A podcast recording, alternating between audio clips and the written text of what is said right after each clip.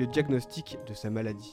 老师就要我趴在桌子上。Rasa kembung sehingga tidak ada nafsu makan. Jadi saya tidak makan siang. Hello，你好，你现在听到的是少年报道者的读报新闻，我是小管家报道仔。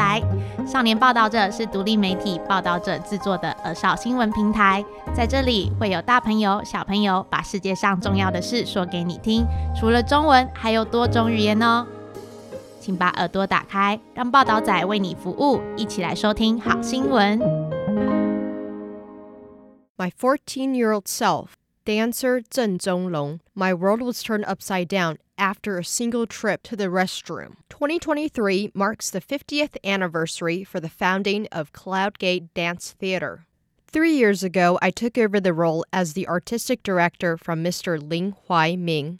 not long after that, COVID 19 broke out, and many people have wondered how I would carry on the incredible legacy Mr. Lin Hwai-min has gifted to the world. In fact, my background vastly differs from that of Mr. Lin Hwai-min's, making any efforts to compare and duplicate his genius impossible. All that I am able to do is to continue to choreograph dances in my own style, communicating my movements to the audience and hope that I would be able to convey the power of dance to the people. The gift of dance provided an opportunity for me to return to the right track, putting behind an encounter I had with drug abuse in my youth. I went to dance classes from elementary school to university, but the only reason I took dance lessons as a child was because I couldn't sit still. I was like a tornado and destroyed everything that came into my way during my childhood. When I went to the park to play on the merry-go-round, I almost had my ear sliced off. When I went to the stream to play in the water, a piece of broken glass almost slashed off my thumb. And once at the beauty salon with my mother, I played with the razor blade and lost a piece of my flesh. My mother didn't care that her hair was still in curls. She rushed me to the emergency room. Thus, my playfulness led to many accidents in my formative years. The ups and downs continued under the third year of elementary school. The school sent a notice with two boxes, one for the gifted program and the other for a dance program. Everybody was asked to sign up and take part. Although my grades were not too shabby, I knew in the depth of my heart that I was meant to be in the dance program. I cut out my photo and pasted into the frame of the box that marked the dance program and turned in the registration form. Fortunately, I was accepted. When my mother found out, she did not oppose my decision. My mother was quite supportive and believed that dance would wear out a significant quantity of my energy. Unlike having to sit all day in a classroom, I found myself in the dance studio.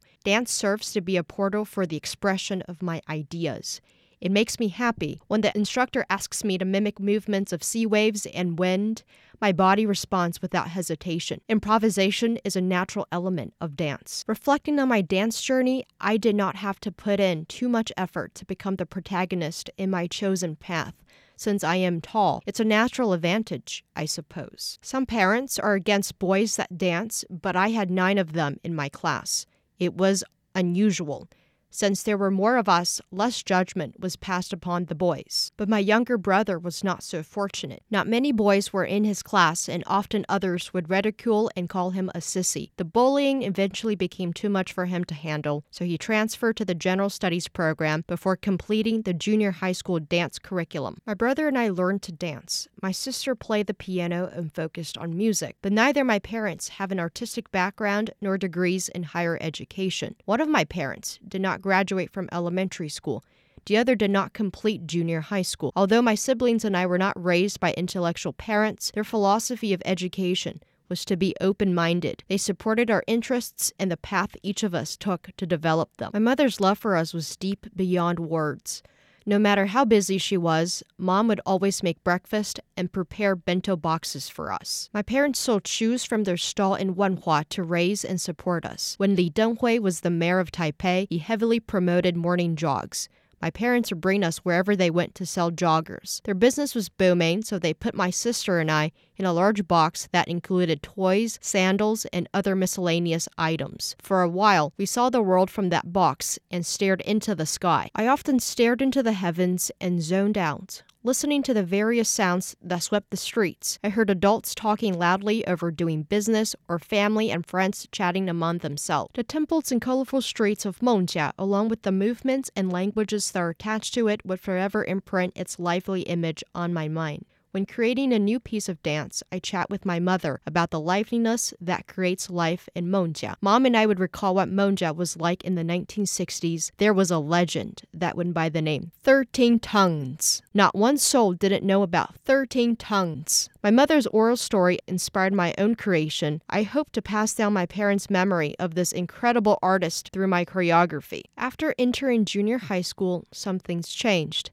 The Taiwanese stock market had reached its pinnacle and fell from it. My father's day of doing business at a stall were counting down. Often he was on the phone and made fewer physical appearances. The setup of my classroom includes an A section to my right and a B section to my left. The dance program sandwiched between these two. The entire class accommodated 20 students with only four boys. Because the restroom was closest to the end of section B, I naturally came to know the students in that class. We often hung out in the restroom and chatted. We were carefree and are reflected through our words and body language. Later on, I learned how to smoke. I moved on to other substances such as cocaine. Gradually, I began to miss class and would jump over the wall. Sometimes I would play video games, other times I would go bowling. To demonstrate my masculinity, I would drink with my brothers and go to other schools to pick fights. I didn't understand the consequences of my choices and only found them to be fun. I lived in a world full of possibilities, and it was waiting for me to explore it. As a rising third year in junior high, my school planned a graduation trip. My classmates and I planned to bring contraband goods when I went to the classmates' home to pick them up. I was caught off guard by men that knocked me to the ground.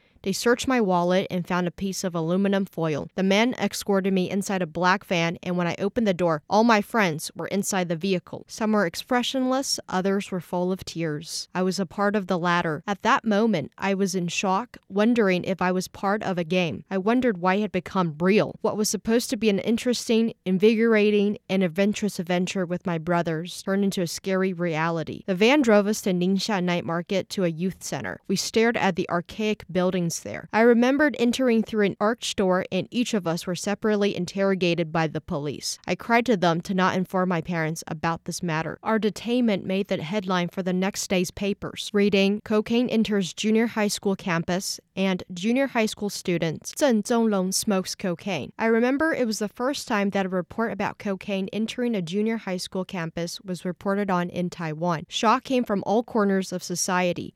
I used to be the main character of dance performances, but due to this incident, I became the protagonist for the news. When I was caught for substance abuse, I was sentenced to three years of protective custody because I was underage. I attended dance classes as usual, but I had to report to the courts every weekend to listen to boring lectures and write reports on my experiences. Luckily, at the time, I met a very good mentor who was also a valuable person in my life, Lu Su Wei, who would try to find opportunities to take us away from the dry lectures and go to the care center for those that are in vegetative states, orphanages, and nursing homes to serve. I'm usually the one who dances, and when I put my feet up, everybody would laugh as if I'm some kind of exotic beast. I also enjoy mingling with the people there. I remember seeing a resident at the Genesis Social Welfare Foundation who had been working as a laborer since he was 10 years old, but unfortunately was electrocuted and ended up in a vegetative state. There was a window next to his bed that looked out onto the roof of Taipei Station. As I helped him turn over, I thought about what had happened to him. He had been lying there for 10 or 20 years, unable to move or speak. As a healthy human being, how did I end up in a situation where I became involved in drug abuse? Years later, I would reflect on that moment and image. Later, I never went to the B class again. I completely cut off communication with those people. It was as if the school had set up a protective barrier so that I could no longer associate myself with those classmates. I don't remember their physical appearances. Sometimes I wonder how they are doing. I'm I'm not sure how much this experience influenced me. For the graduation dance show in my junior year of college, I took the initiative to choreograph the first half of the show with challenging movements to showcase the images of pain and struggle. The soundtrack was also rather abstract. When it reached a certain point, the movements became more outwardly oriented and the soundtrack also was changing. I chose a song sung by Lin Qiang titled 春风少年兄 Youthful Brothers. When the music came on, everyone in the Banqiao culture Cultural Center went wild. They clapped and cheered. It was as if the prodigal son returned to the land of the living. At that moment, I truly felt the purpose that dance brought to my life. I love the stage and the applause. I have a desire to be noticed. Days of fooling around with the so called brothers faded away and became lost in history. After graduating from high school, I attended the dance department of Huagang Art School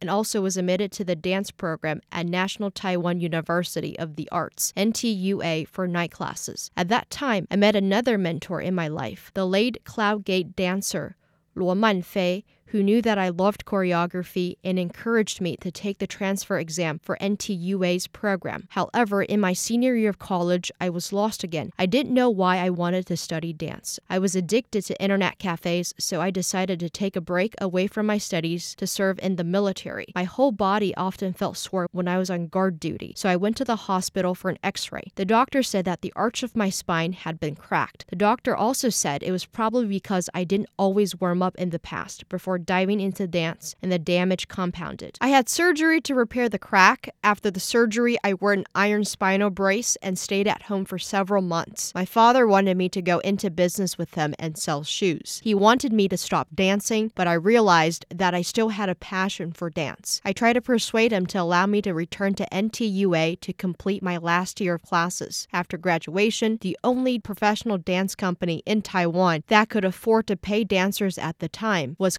Cloudgate Dance Theater. To reassure my father that dance was still my passion, I decided to take the exam and passed with flying colors. The four years I spent at the Cloudgate Dance Theater had a big impact. In the past, I did not like to study, but every time I performed abroad, the Cloudgate Dance Theater would bring a case full of books for the dancers to read at their leisure. Frequent travel around the world for performances opened my eyes and exposed me to a new horizon, allowing for mindset growth. However, after four years, I felt that my spine, which had been injured, could not cope with the high and intense physical grind that a professional dancer must endure. I left Cloudgate Dance Theater with a great deal of reluctance. However, I continued to dance, creating and choreographing on my own terms. I had a few clients. At that time, Luo Manfei was the artistic director of Cloudgate 2 and invited me to choreograph a dance. When that dance was performed, just like Youthful Brothers, the audience responded enthusiastically. I eventually returned to Cloudgate to take part in choreographing, creating, and even going abroad to compete in competitions. I have been doing this until the present. Not long after I took over as Cloudgate's artistic director, I encountered COVID 19. Taiwan implemented a level 3 alert that kept people from gathering together. I could only teach and practice dance through video calls. From teaching in person to using the internet for instruction changed my teaching process tremendously. I came to a